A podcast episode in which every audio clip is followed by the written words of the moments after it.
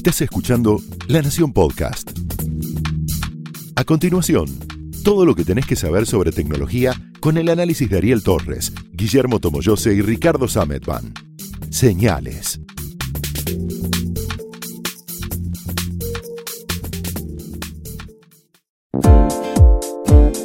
Hola, ¿cómo están? Bienvenidos a otro episodio de Señales, el podcast de tecnología de la Nación. Yo soy Ricardo Sametban. Yo soy Ariel Torres y a Tomo Jose lo tenemos eh, faltando en el día de hoy. Ignoro por qué, no, no me han dado aparte, tampoco queremos analizar el asunto. Tenía cosas que hacer. Tenía cosas es que un hacer. tipo muy ocupado. Sí, más importante que estar en nuestro podcast, por Tal supuesto. No, eh, en serio lo, lo extrañamos como siempre porque nos tiene una paciencia que prácticamente nadie más nos tiene.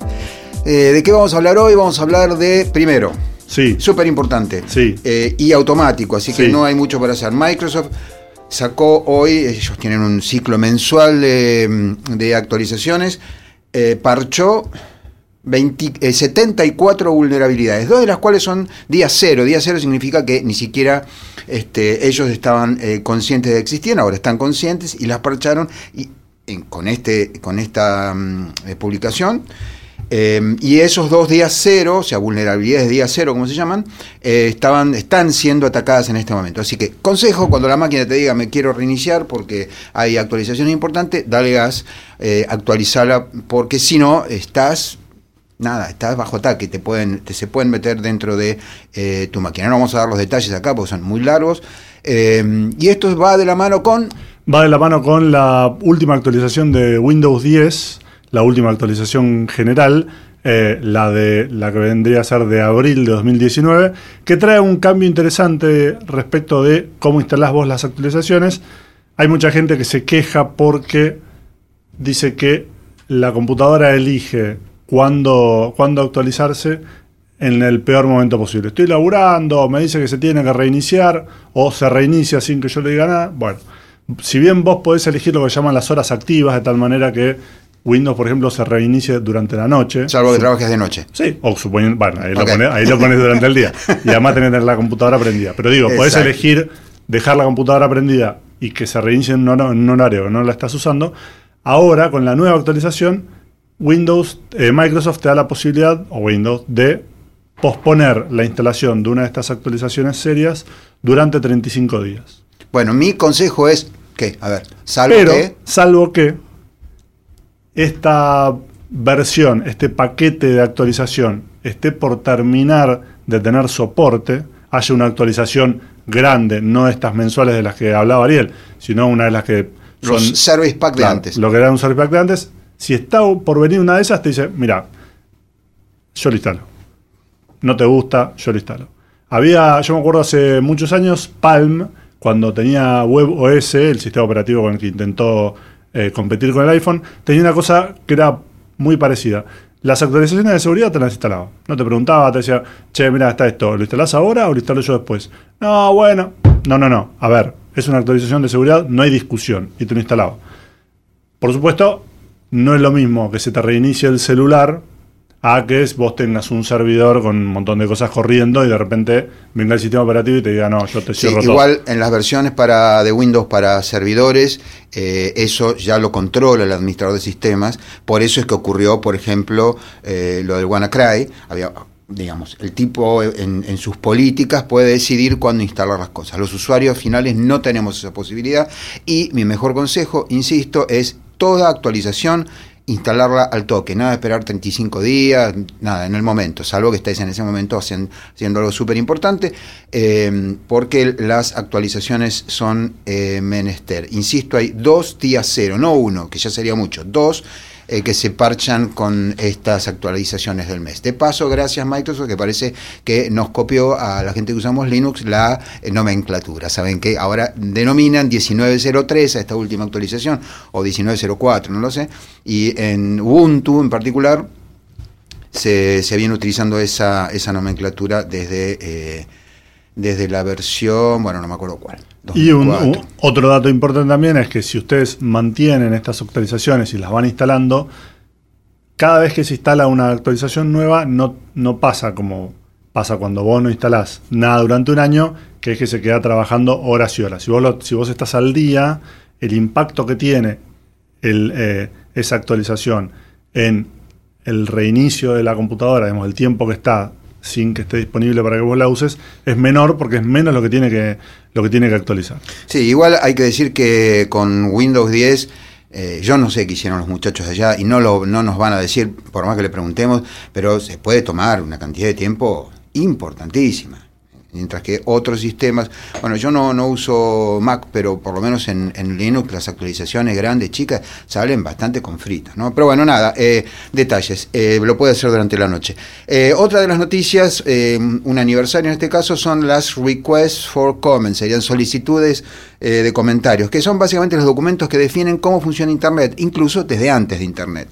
La primera fue en abril de 1969. O sea, han pasado 50 años. Escrita en, a, máquina. Escrita a máquina, eh, sin duda no, no existían procesadores de texto en esa época. De hecho, ni siquiera había nacido ARPANET. ARPANET nace el 29 de octubre de 1969 a las 10 y media de la noche. Así que en abril de 1969, con una RFC eh, titulada Host Software de Stephen Crocker, nace algo que después se convirtió en el, la manera en que diseñamos eh, primero ARPANET, después Internet, incluso desde muy abajo, tanto el, email o la web como los protocolos de lo más básico de Internet.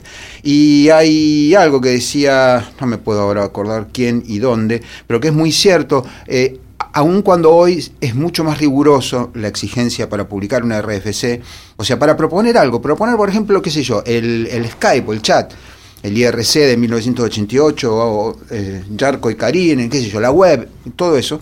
Eh, es cierto que vos no tenés que pagar nada, ni ser miembro de ninguna, ninguna sociedad este, eh, de ingenieros. Exacto. Vos podés ir y decirle al grupo de tareas de ingeniería de Internet, si no me equivoco son los que la reciben, me puede fallar la memoria. Que son programas los que hacen que todo esto funcione. Sí, y vas y le llevas un papel diciéndole, mira, a mí se me ocurre esta idea. Ya está torres.com, ya está. Y que hace este, este servicio, el de hacer torres, ¿sí? A ver, Twitter no existía hasta hace un tiempo. Hoy ya parece, tuitear parece normal, más allá de que Twitter no es un servicio de Internet con una RFC, pero bueno, no importa. Em, bueno, cumplió 50 años, han publicado ya 8.500 RFC, desde que nacieron en abril de 1969, y por supuesto publicaron una RFC por los 50 años de las RFC. Esto muy de programadores me encanta. En esas, perdóname, en esas RFC había incluso una que era un poema, si yo no recuerdo mal. Eh, no, no recuerdo. Eh, tanto no recuerdo, son muchas 8500. Sé que hay una, eh, no, no creo que sea la única, en broma, sobre el transporte aviario de paquetes. No me acuerdo ahora el nombre, porque había un, no me acuerdo en qué lugar, de dónde, el internet era tan lento que los paquetes llegaban más rápido si los mandabas con una paloma mensajera. Entonces esa, esa RFC contaba la, la, cómo era el protocolo de el transporte de paquetes por vía avia, por, por medios aviarios, o sea, palomas mensajeras. Bueno, un salvando las distancias, hoy estaba leyendo sobre el, eh, sistema de radiotelescopios con el que se hizo esta imagen del, agujero negro en el centro de la galaxia. Del horizonte de eventos, claro. rigor, sí. Y una de las cosas, sí, la silueta del, agujero. Y una de las cosas que decían era, es una cantidad tan grande de datos que no las mandaban a través de Internet. Tuvieron que Digamos, los, bajaban un disco rígido y un, un changuito no, transportando cajones, claro. contenedores de discos rígidos. Eh, es verdad que más allá de que han pasado eh, un montón de años eh, y que las velocidades que tenemos hoy a los que venimos desde hace mucho conectados nos parecen locas, realmente muy rápido, es cierto que hay cosas que todavía no se pueden transportar a una, digamos, en un tiempo razonable por, por Internet. Hay experimentos de conexiones más rápidas, ya llegarán, pero, digamos, siempre digo que nos va a seguir faltando velocidad de Internet, capacidad de cómputo y espacio memoria. eso, digamos, todavía no hay algo como para decir, con esto ya estamos bien. Siempre a alguien se le ocurre hacer algo que, entonces ahora querés transportar video en 4K, imagínate cuando bajábamos un mail por segundo. Un mail por segundo, imagínate transportar video en 4K. Sí, encontrás la manera de decir, ok, si ahora puedo transportar dos, encuentro la manera de, de lo que sea, digo, la, la unidad de medida de lo que quieras, encontrar la manera de utilizarlo al, eh, de volver a, explotarlo al 100%, de la misma manera que antes tenías un procesador que tenía cierta capacidad, después lográs hacer uno que tiene el doble capacidad, el triple capacidad, lo que sea, y simplemente no es que decís, ah, bueno, entonces está un montón de tiempo sin hacer nada, sino que lo que termina pasando es decir, ah, pará, si está libre, ¿no? Eh, la aprovecho para haga otra cosa y lo que termina, lo que termina sucediendo es que siempre te viene, te viene faltando algo más. En, eso en la, durante la revolución industrial había un ingeniero inglés que creó lo que se llama la paradoja de Jevons o Jevons, anda a saber cómo se pronuncia, que justamente lo que decía era eso. Aparecían máquinas cada vez más poderosas y más eficientes en el consumo de energía, y lo que pasaba no era que con eso las, las industrias gastaban menos, sino que terminaban gastando lo mismo, pero obviamente siendo más productivas. Exacto. Bueno, pero así como se cumplieron 50 años de la primera de RFC, también se cumplieron 25 años de la primera conexión digital a Internet a la Argentina. Fue el 8 de abril de 1994 eh, cuando las primeras varias universidades argentinas usaron por primera vez un enlace digital. No es que no estaban conectadas a Internet hasta ese entonces, la Argentina ya estaba conectada, pero usaba un enlace analógico. Exacto, de hecho la medida mm, de, ancho banda para un enlace analógico son los baudios, mientras que para un enlace digital son los bits por segundo. Yo recuerdo que mi primera conexión todavía no teníamos internet, pero usábamos boletines electrónicos, los recordarás. El otro día hablábamos con un amigo en Twitter y nos acordábamos de eh, Houseware, creo que era uno, Los Pinos, Los Pinos 2, etcétera. Century 21. Eh, exacto. Eso, mi primera conexión desde casa fue a 300 bits por segundo. Hoy una conexión promedio en la Argentina son 10 millones de bits por segundo. digo para que vean lo que pasó. Así que sí, em, sacó un comunicado el NIC, ¿no? sí, exactamente. Em, mi recuerdo de esa época, en realidad, de, previo a esa época, y hablando un poco de lo que decíamos recién de cómo se medía antes, antes las cosas, yo a principios de los 90 trabajé de cadete en la Sociedad Argentina de Informática e Investigación Operativa. Y una de mis tareas, además de ser cadete y hacer todos los laburos que hace un cadete, era mandar mails. Pero los mails se mandaban, era mandar una especie de boletín. Esto era, todo esto era por línea de comando, no había interfaces gráficas, no, había, había ventanas, no había nada. Sí. Y entonces yo tenía que tipear el comando, el archivo, nombrar el archivo de texto del que tomaba el, este, el texto que se le iba a mandar por mail. Posiblemente con toda su ruta, ¿no? Sí, por supuesto. Y la dirección de, mail a la que tenía que enviarlo yo tenía 18 años, lo tipeaba más o menos, sin Llegaba a la mitad, ¿no? Llegaba a la mitad y la otra mitad rebotaba. Y la primera vez que lo hice, vinieron y me dijeron, con mucha paciencia, por supuesto, eh, escúchame, nene. agarrándome de la oreja, cada mail que rebota nos lo cobran. Uh, no, claro. Digo, hoy, es, hoy nos parece incomprensible, tenemos WhatsApp, pero era cada mail que vos mandás que no llega a destino y que vuelve, te lo cobran, porque eso hay todo un trayecto en el que ocupó ancho de banda de ida y de vuelta que no fue utilizado para otra cosa. Que, de nuevo, hoy para nosotros es, rebotó, lo escribo de nuevo, no pasa nada. Y en ese entonces para mí fue como un shock pensar que algo podía ser así. Pero después lo pensás, es como un número de teléfono. Si llamás un número equivocado, si llamas un número que no va, estás ocupando la línea, no llega, etc. Pero fue como el gran impacto y la otra cosa que pasaba muy a menudo era que se caía la conexión de toda Argentina, que pasaba por a través de Cancillería, Exacto. porque alguien se olvidaba de pagar o se demoraba en el pago del acceso satelital, que era el único que en ese entonces existía y entonces que ese fue el que puso en marcha Jorge Amodio cuatro años antes, en 1990, da la casualidad justo cuando se festeja el Día de Internet. No, no es por lo que hizo Jorge. en ese momento no pensábamos ni siquiera que alguna vez iba a haber un día de Internet, del todo. Eh, pero bueno, ese era el, enlace eh, con un modem analógico. Bueno, ¿y qué más tenemos? Y hablando de Internet ah. y hablando de la manera en la que se conecta, uno de los grandes temas es la neutralidad de la red. Justamente una de las maneras en las que Internet se transformó en lo que es, es en su horizontalidad y en la, de, la idea de que todos los, este, todos los navegantes son iguales en cuanto a el acceso que tienen a los diferentes servicios digitales. Pero esto en Estados Unidos cambió en los últimos tiempos y ahora cambia de nuevo. Sí, en realidad no va a cambiar nada porque no tienen mayoría en el, Congreso los demócratas. Eh, fueron, fue Obama el que en 2015 hizo la, neutralidad por ley Eh, nosotros publicamos en La Nación una historia los lunes muy, muy grande, que fue además muy leída, cosa que eh, me, alegró, no, solamente porque me gusta que me lean, sino porque el tema había, había sido instalado. Porque, porque la, neutralidad es, es, un, es un fenómeno bastante complicado en Internet. Como muchas otras cosas de estas nuevas tecnologías, suele conducir a, paradojas.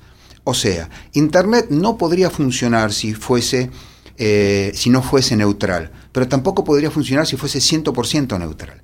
De hecho, dentro de cada paquete, y toda la información viaja en forma de paquetes por Internet, hay campos. Uno de ellos, por ejemplo, le dice eh, qué tan congestionada está, está la, ruta y que entonces tome otra, ponele. Em, por lo tanto, no es verdadera que, verdadero que eh, todo tráfico es tratado igual.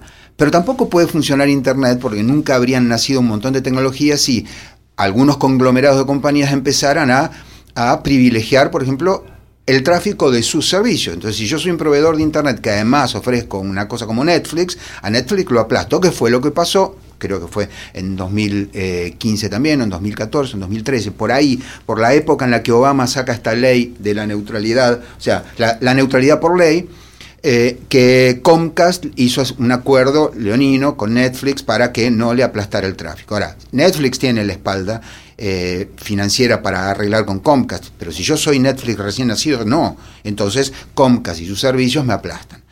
Em, después vino eh, Trump, que hizo la no neutralidad por ley, y que gane el más fuerte y ya está, es una cosa salvaje que no tiene nada que ver con Internet. y ahora lo que hacen los demócratas es pasaron un, proyecto de ley para que se vuelva para atrás. Ya lo había hecho el Estado de California, lógico. Eh, el problema es que, por, por, mucho que este, este proyecto de ley esté muy bien, hay que ver si lo votan. Eso, esa, esa es la cuestión. Eh, en general pasa con el tema de la neutralidad que están legislando sin tener muy claro qué es lo que están legislando. Tampoco la ley de Obama estaba, más allá de que era mucho más positiva en términos de nuevas tecnologías, tampoco estaba bien, porque uno puede decirle a, los sistemas autónomos no, no, sean neutrales. ¿Sabes que todas las rutas tienen que ser neutrales, no funciona así. Esto es el motivo por el que yo digo que la gente que legisla o le da más bola a sus asesores o se pone a estudiar TCP/IP ya hoy, porque si no van a legislar mal, van a legislar, legislar contramano de, lo, de cómo funcionan estas tecnologías.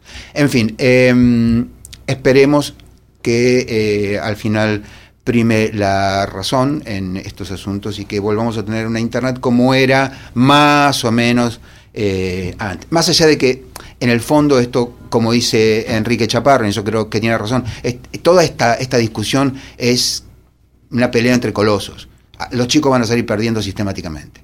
Porque la verdad es que lo que están pidiendo en neutralidad son Facebook, Google, Netflix, YouTube. porque dependen de que todo el mundo pueda acceder a eso sin ninguna clase de. Los del otro lado, vos no tenés a, a, unos pibes, tenés a Comcast, tenés a Verizon, tenés a ATT. Entonces, eh, me parece que la discusión sobre la neutralidad, yo lo decía en la nota la otra vez, eh, tendría que tener más de tecnología, menos de política, y habría que mirar un poco el tema de los monopolios, sobre los que venimos advirtiendo desde cuándo, de la época de IBM, desde la época de Microsoft venimos advirtiendo de que la concentración no puede ser buena para esta industria como no lo sería para otras. Eh, bueno, y creo que con eso ya repartimos todas las figuritas como para ponernos a trabajar. Nos vemos la semana que viene en Señales. Chao.